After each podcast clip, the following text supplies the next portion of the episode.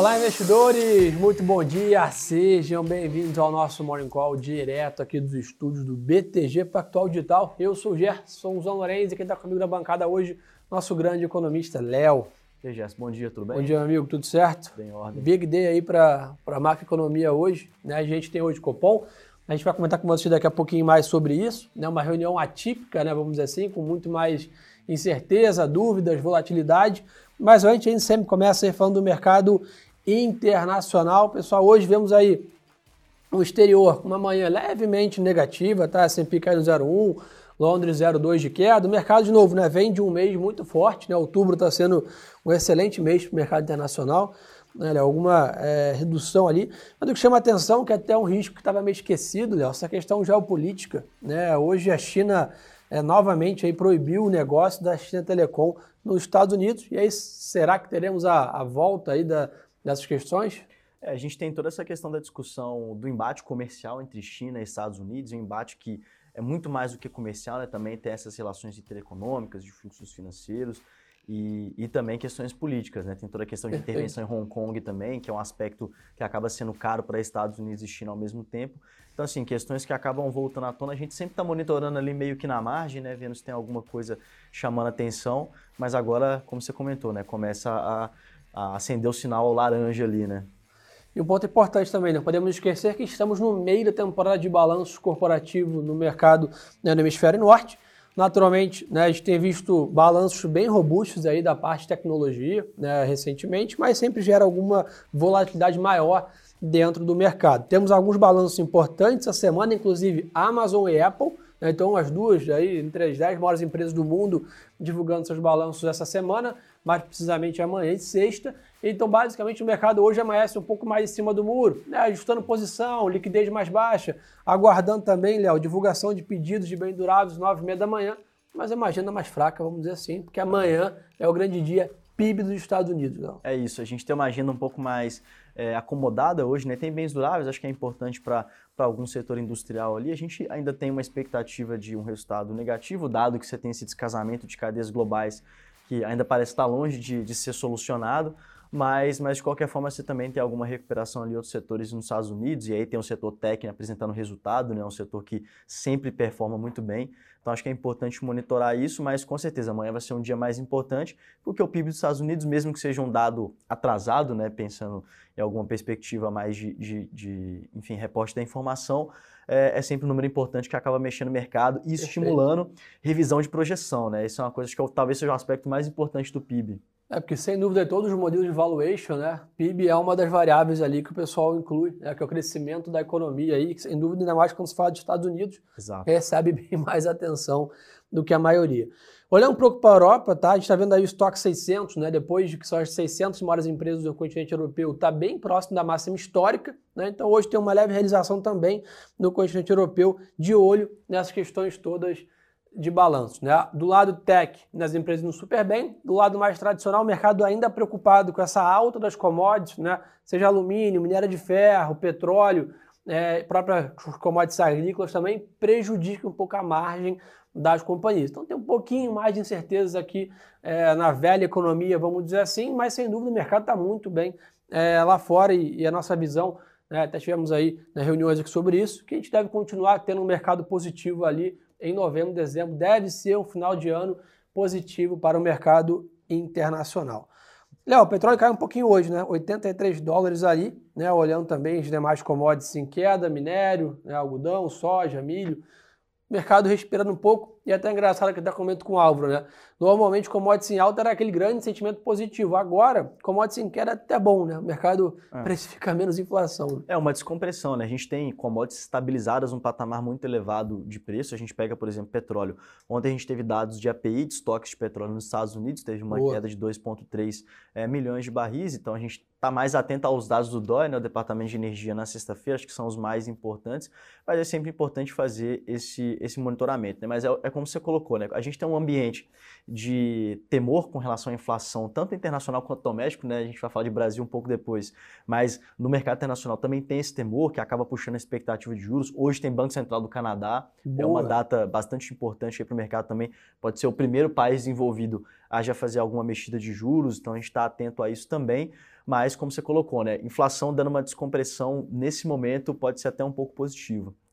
Eliel, você levantou um ponto importante, estava aqui na pauta. Amanhã tem BOD e BCI. Então, duas aí, dois bancos centrais de grandes economias envolvidas divulgando taxa de juros. Será que já vai, como todo mundo, começar a antecipar o Fed? O que, você imagina? É, eu acho que assim, tirando essa questão do Banco Central do Canadá, acho que os demais bancos centrais do, mercado desenvolvido estão mais é, ajustando a sua comunicação, né? Então, realmente preparando o mercado para o momento de alta dos juros. Aqui o Banco Central norte-americano, que tem reunião no dia 4, a gente espera que já seja também realmente a definição do tapering, aquela redução data, dos né? estímulos. Né?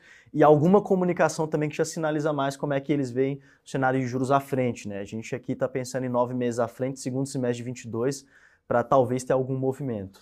Então, pessoal, vamos lá. A agenda começa a ficar bem intensa nos próximos dias lá fora, né? Como eu comentei, dois bancos centrais importantes divulgando sua decisão. Hoje, como o Léo falou bem, o Banco Central do Canadá também. E aí, semana que vem, né, novembro, grande destaque aí, basicamente, vamos entender o Fed e o seu famoso tapering aí, que é a grande dúvida atual do mercado e qual é a visão aí do maior banco central do mundo sobre a inflação mundial. Então, temos bastante agenda de política monetária lá fora também ao longo dos próximos semanas e de olho na temporada de balanços, como eu comentei também, Amazon, Apple divulgando resultado nos próximos dias aí para a gente ficar de olho. Mas resumo da ópera, o mercado internacional vai muito bem, obrigado, e está com uma, uma, uma, visão aí é, é, bem positiva para os próximos meses. Mas, Léo, aproveitar a sua presença aqui, né, vamos investir mais tempo aqui hoje falando de Brasil, que é o que eu acho que tem mais coisa para ser discutida e, e, e mais coisas para a gente debater. Então vamos lá, Léo. Big Day hoje, né? Temos aí ontem começou a reunião do Copom, hoje é anúncio da decisão após as 18 horas, horário de Brasília. Estava até comentando agora há pouco no Morning Call da Exame, uma reunião atípica, né? A gente via as últimas reuniões ali muito bem precificado, muito Sim. bem comunicado, era um ajuste numa frase, né? Uma retirada ali de outra, mas essa reunião realmente está bem diferente, tanto pela decisão que está bem aberto, quanto pela expectativa do comunicado, né, Léo? Não, com certeza. Acho que hoje é uma decisão bastante atípica, é uma decisão complicada. O Banco Central tem um grande desafio. Campos já deve ter tido uma noite longa. Né? É, acho que acredito que não dormiu, tá? Se dormiu, dormiu pouco, dormiu mal, porque realmente o desafio é muito grande que está na mão do Banco Central. E, e, aqui trazendo um pouco de qual é o panorama aqui, né? A, a expectativa de inflação e, consequentemente, né, os riscos que estão na mesa é, se provaram mais complexos desde a última semana, principalmente pela questão do risco fiscal. Você tem toda essa questão de ter uma expansão do Auxílio Brasil acima do que o mercado projetava, e esse é um risco que o Banco Central vem levantando. A partir disso, o mercado começou a precificar uma, uma alta acima de 1%, que é o que havia sido sinalizado na última reunião. Só que aí a gente teve ontem dados de PCA 15 que mostraram uma inflação de serviços mais complicada, uma difusão, que é o número de segmentos que cresce, versus o total de segmentos no índice inflacionário ainda complexo, 63%, é um valor bastante alto ainda. A média dos núcleos de inflação, que isola alguns fatores menos voláteis é, é, e, e, tiram os mais voláteis né, da composição da inflação, também com uma média alta, 0,8%, e o número como um todo acima da expectativa do mercado, 1,2% versus o mercado esperando 1%. E aqui, assim, o que, que eu interpreto disso quando vejo até, vejo até algumas outras instituições é, colocando um posicionamento mais é, mais duro do Banco Central depois desse dado do IPCA 15. O Banco Central foi muito claro em sua comunicação de que não vai mudar o plano de voo com dados de curto prazo. Não seria um motivo. Então, o motivo que a gente tem aqui para ter uma mudança do guidance de política é o risco fiscal. Então, assim, Exatamente o que intrigou, né? Exato. Na nossa visão aqui, então, uma alta hoje de 150 pontos, 1,5 ponto percentual, seria suficiente para poder sinalizar para o mercado que, que o Banco Central está incorporando esse risco fiscal dentro da sua política monetária, dentro da sua, do seu conjunto de informações para decidir política monetária. Pode vir uma alta de 1,75, talvez, para o Banco Central tentar dar um choque de credibilidade, é, mas como alguma parte do mercado projetou, 300 pontos, 250 é. pontos, acho algo improvável. Mas só concluindo como você falou, hoje é um, é um dia bastante decisivo, uma reunião atípica e, e é uma mudança de paradigma de política monetária dado o cenário mais desafiador. Ótimo ponto. Então, como o Léo resumiu aí perfeitamente, né? Hoje bastante é, opções, né? Estratégias estão em aberto aí pelo Banco Central e sem dúvida o comunicado aí o mercado quer saber muito qual é a visão aí do, do final do ciclo, né? Que eu também acho que é uma grande dúvida. Se ele que para 9, para 10,5, para 11, onde é que estaciona isso? Então, sem dúvida, atenção redobrada para a decisão de hoje e já vi pergunta no chat sobre isso. É óbvio que teremos a live do Copom hoje, 7 horas da noite. Eu, Álvaro e Bruno Carvalho, vamos comentar a decisão do Copom e comentar, óbvio, o que a gente imaginou ali do guidance, do statement, como fica o ciclo até o ano que vem. Então, espero vocês no canal aqui, 19 horas, horário de Brasília, nossa tradicionalíssima live do Copom vai rolar.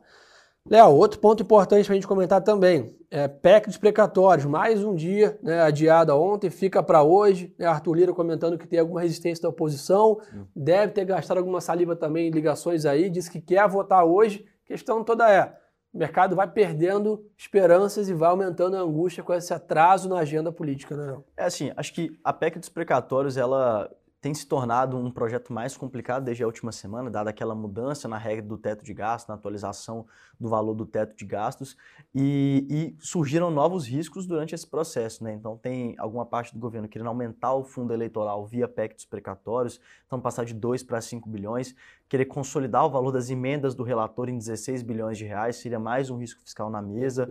E também aí tem toda a questão do benefício para os caminhoneiros, tem a extensão do Auxílio Brasil, que pode ser além dos 400 reais. Então tem muito risco envolvido e a oposição parece estar trabalhando para fechar a questão contra o projeto. Lembrando, a PEC é uma proposta é, constitucional, uma proposta que precisa de 308 votos, maioria qualificada, para ser aprovada na Câmara dos Deputados. Então, assim, o desafio tem se tornado cada vez maior. E, e assim, mas, mas até pensando um pouco na ótica do mercado, né, acho que o mercado tem até perdido um pouco é, a atenção com esse tema, dado todos os riscos que estão, estão ali dentro. Né? Acho que o mercado está mais preocupado com o que pode vir de fora para dentro. O, precatório, deixa, a PEC do precatório, o precatório em si ficou de lado. É né? Agora pode ter o, o extensão, a, um ponto importante também que o mercado estava né, de olho, as emendas, né? quanto custaria. Então, assim, Exato. de novo, bastante incerteza ali em torno de Brasília. E é sem dúvida, né? todo dia aí, acho que é a maior quantidade de perguntas que eu respondo é isso, né? Por que o Brasil não acompanha o mercado internacional? Por que estamos tão atrasados na performance? É isso. Grande, maior da maioria da, da, da explicação disso é em cima das incertezas do rumo da situação fiscal aqui nossa do país. Exato. Léo, ponto positivo aí, a gente segue ainda né, avançando bem na vacinação, né, os números seguem firmes aí, tudo caminhando para o seu cenário quase otimista, né, Léo? É exato, assim, a gente tinha um cenário base de terminar o mês com 73% em primeira dose ou dose única, é, o cenário otimista de 79%, a gente está caminhando ali para 77%, alguma coisa nesse sentido, que é um número muito positivo. É, São Paulo até anunciou que a população adulta, né, em si, aí você tira basicamente menores de 18 anos, tem quase 100% da população vacinada, né? Então, assim, deve ser uma outra pessoa ali na margem, mas quase todo mundo está com a primeira dose ou dose única. Então, isso é muito positivo e continua contratando essa queda vigorosa no número de casos e óbitos, né, que é o mais importante nesse momento. Boa, show de bola. Indo para a parte corporativa, pessoal, estamos aí na temporada de balanço aqui no Brasil, começando a engatar a terceira marcha aqui na, nessa, nessa corrida. Temos aí, né, ao longo da semana ainda, balanço da Petrobras, da Vale, da Gerdau, bastante né, é, resultados saindo aí. Tivemos aí resultado do Santander, com o lucro gerencial aí superando as expectativas, da VEG também acima das expectativas, então CESP também acima é, das expectativas, ou seja, uma temporada de balanços robustas, ou seja, a parte microeconômica também vai bem, obrigado, mas a parte macro está tão penalizada, como a gente já comentou aqui, que isso acaba passando batido, vamos dizer assim, é, nas performances. Ficar de olho então nos próximos dias aí, nessa, no balanço dessas grandes empresas né, aqui do Brasil é, e talvez né, imaginar que isso possa segurar ou retomar a performance aqui no Brasil, que ontem, novamente, mais um dia super negativo e o Bovespa está com 10,58 de queda no ano, pessoal. As duas últimas semanas aí, sofrimento total, né? É isso. Fora a curva de juros abrindo 100 pontos, então tá, tá complicado. A parte de mercado de capitais, o mercado bem parado, tá, pessoal? Janela de IPOs vai se fechando esse ano, né? Talvez alguma 476, algum follow-on, uma coisa menor né, tem algum espaço para sair. Grandes IPOs, né, empresas novas na oferta 400, onde nós aqui do varejo participamos, a chance é bem baixa. O mercado monitora também a questão toda aí de IPOs lá fora, né, como a própria Caixa Econômica falando que queria fazer o IPO da, da, da Lelo é, lá fora, Nubank. Então, ainda olhando alguma janela internacional aqui no Brasil, toda essa piora da conjuntura aqui, fica mais difícil sair algum IPO. Acho que o da Caixa Econômica é até legal comentar, né? Porque você pensa, pô, Caixa Econômica, a empresa estatal querendo fazer um IPO lá fora, então, mas é porque é basicamente para poder ter uma, uma comparação mais clara com seus pares, né? Visa, Mastercard, então acho que por isso que, é que fundamenta um pouco mais isso. Peers, né? né? Que eles chamam. Exato. Show de bola. Léo, vê o que o pessoal está querendo saber aqui. Vamos lá. O perguntou aqui se esses 400 reais não devem trazer mais impacto ainda para a inflação e aonde o consumo tende a aumentar, meu amigo. Boa, a tendência é que você tenha sim algum impacto na inflação, mas eu acredito que é um impacto na margem, né? Dado que esses 400 reais é, em alguma medida, uma recomposição de poder inflacionário que a gente perdeu ao longo desse ano. E também a gente teve, é, enfim, durante esse ano, um, um benefício de 300 reais para muitas famílias também. E a gente não viu o impacto causado por isso, né? A gente viu causado por outras questões. Então, os choques internacionais, o choque de energia, o choque nas safras agrícolas que causaram é, crescimento dos preços dos alimentos e também, enfim, questão de casamento, descasamento de indústria Boa. e, claro, a inflação inercial, né, que é o componente que está sendo propagado com o tempo, que é principalmente no setor de serviços, que está sendo puxado pela reabertura da economia também. Então, assim, tem um impacto, mas eu acho que é muito mais na margem. Claro, se esse benefício começar a superar 500, 600 reais, a gente pode ver um pouco do cenário que aconteceu no segundo semestre de 2020, ou seja, que o mercado começou a ser surpreendido pela inflação por um consumo um pouco maior, que é natural de um benefício mais forte. Né?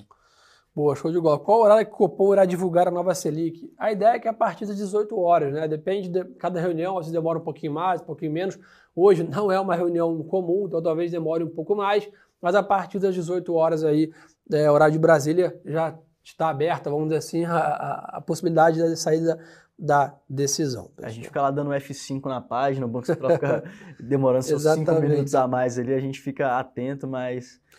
Pessoal perguntando um ponto importante aqui, né? Se um comunicado mais duro hoje, né, uma alta talvez de 1,5, 1,75 que seja, não deveria ajudar muito a nossa moeda. Pela matemática, sim. Pela prática, aí entra os outros fatores que a gente comentou, né, Léo? Exato. A gente tem assim, né, essa questão de o mercado internacional também está um pouco mais hawkish, né, tendendo um pouco mais para a política monetária contracionista, é, deixando um piso para a nossa moeda aqui, né, um piso para o câmbio brasileiro contra o dólar. Mas a gente tem também essa atuação do Banco Central, que é o carry trade, né? Positivo Exatamente. você trazer fluxo financeiro para cá, dado que a taxa de juros está em ascensão. É, o que a gente espera do comunicado, né? Sinalizar a alta hoje de 1,5%, talvez sinalizar uma alta da mesma magnitude para a reunião de dezembro e também dar algum sentimento de como que vai ser a Selic terminal, né?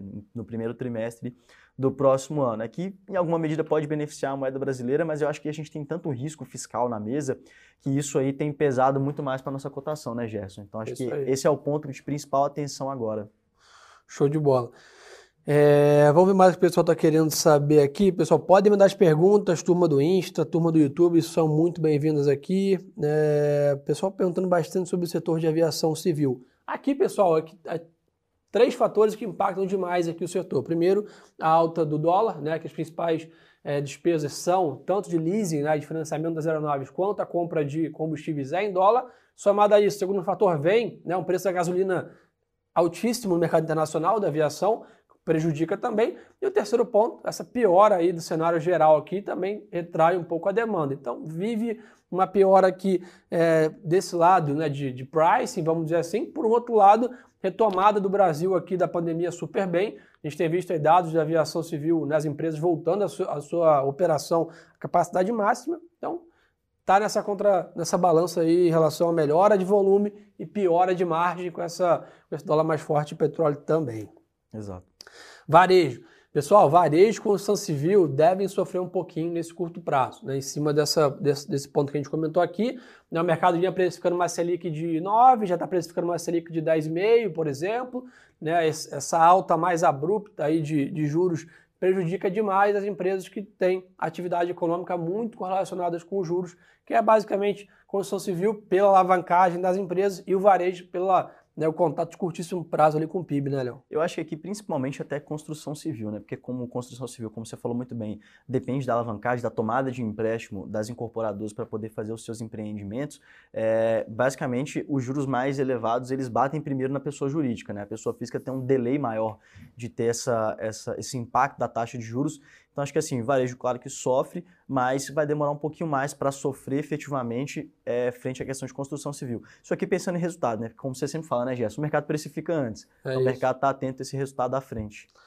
Pessoal perguntando de fundos imobiliários, a mesma dinâmica, tá? Até ter visto alguma resiliência boa do IFIX aí, né? Acho que é uma, aqui é uma questão mais de preço, né? Os fundos imobiliários já estão realmente bem descontados, bem baratos, entre aspas, né? depois da grande queda da possível tributação que depois ficou de lado. Né? Então, acho que, de novo, né? enquanto não tivermos uma visão clara do tamanho e da velocidade do ciclo, sofre um pouco os produtos de renda, porque realmente vai fluxo para renda fixa mais tradicional. Mas bom ficar de olho, tem ótimas oportunidades aí fundos imobiliários pagando aí 9, 10% ao ano, isentos de imposto de renda e com algum potencial de ganho de capital, porque realmente estão descontadas as cotas. Então, atenção redobrada para isso também. Léo, o pessoal perguntando aqui se o Banco Central não tinha que aumentar né, as intervenções no mercado. Minha opinião é que não faz menor diferença. É, a gente só faria isso se fosse um mercado realmente disfuncional, mas não, a gente tem essa queda é, da nossa taxa de câmbio, né, depreciação da taxa de câmbio, justamente porque o mercado ele está vendendo moeda porque ele entende que não quer estar tá exposto ao Brasil. Acho que é esse isso. é o ponto mais importante. Claro, se for um movimento que você tem uma alta, uma depreciação de 5, 6%, o mercado está faltando liquidez, está faltando vendedor para poder dar a saída para esse dinheiro. Aí o Banco Central sim teria que fazer uma intervenção. Mas acho que no momento o Banco Central, é, enfim, tem feito entradas pontuais por causa do overhead, né, aquela Boa posição que tem que final ser desfeita ano, né? dos bancos até o final do ano por questão de legislação, mas fora isso, realmente o Banco Central ele tem ficado apenas vigilante a algum movimento disfuncional, que não é o que está acontecendo efetivamente por enquanto. Esse é um ponto muito importante, pessoal. Explicar para vocês que a função do Banco Central não é manter o dólar baixo. Né? A função do Banco Central é ter liquidez e ter dinâmica positiva de trade, foi o que o Léo falou. Então, eventualmente, em dias de estresse internacional, estresse aqui no Brasil, onde a moeda está com alguns movimentos de pânico, vamos dizer assim, o Banco Central vai lá e provém liquidez. Não adianta achar que o Banco Central controla preço. Você pode ter quanto você quiser de reserva cambial, você tentar controlar preço, você nunca ganha no mercado inteiro. Então já vi alguns países tentar fazer isso. Você consome toda a sua reserva cambial em instantes e mesmo assim você não controla o dólar. Acho que esse é um ponto importante e o Banco Central tem feito seu trabalho é, é, nessa visão. Criptos, pessoal, Bitcoin caiu hoje 5% sem nenhuma grande notícia, negativa ou não criptomoedas subindo 40% no mês. Hoje eu vejo mais como um dia de realização, acompanhando o mercado lá fora um pouquinho mais negativo do que qualquer outra coisa. Então, um dia de realização de lucros aí na cripto. Léo, algum recado final para a turma aí? Não, acho que assim, é ficar atento a esse período de 18, 19 horas aí, né, que a gente pode ter a liberação da decisão do Banco Central. Ficar atento à live do Copom também, para poder pegar toda a interpretação do comunicado e como que fica o cenário para frente, tanto de juros quanto de mercado de capitais. Já explorou bastante que tem um impacto relevante. E, claro, durante o dia, discussão política, ficar de olho em Brasília, PEC dos precatórios e o que está vindo junto ali, o que está sendo discutido na margem, né? Porque acho que é o principal ponto de preocupação são as coisinhas pequenas estão ficando muito grandes por enquanto. Acho que os agregados, né? Exato, é, tá chegando. Pessoal, então acho que por hoje é só resumo da ópera aí. Cenário lá fora segue com ventos positivos aqui no Brasil, ainda no meio dessa confusão, e o Bovespa vai ficando cada vez mais para trás aí do mercado internacional. De olho na agenda política, vamos torcer para alguns avanços importantes essa semana. E o recado mais importante da live é: às 19 horas estaremos na live do Copom conversando com vocês sobre tudo que rolou na decisão óbvio, né, qual foi a taxa nova, qual é o comunicado, qual é o guidance até o final do ciclo. Então espero vocês 19 horas aqui no canal do BTG Pactual Digital no YouTube. Obrigado, Léo, pela parceria Valeu, de sempre. Segundo recado mais importante da live, seguir a gente aqui no Instagram. Para quem esquecer da live, a gente vai postar lá né, o link no YouTube, nos stories. Então aqui, ó, Gersonzão Lorenzi e Léo Cepaiva acompanha a gente lá, parada obrigatória. Entre um stories e outro aí, acompanha o que há de melhor de informação no mercado através do nosso Instagram. E lembre-se, pessoal, o crime narrativo é sempre a boa informação. Um abraço!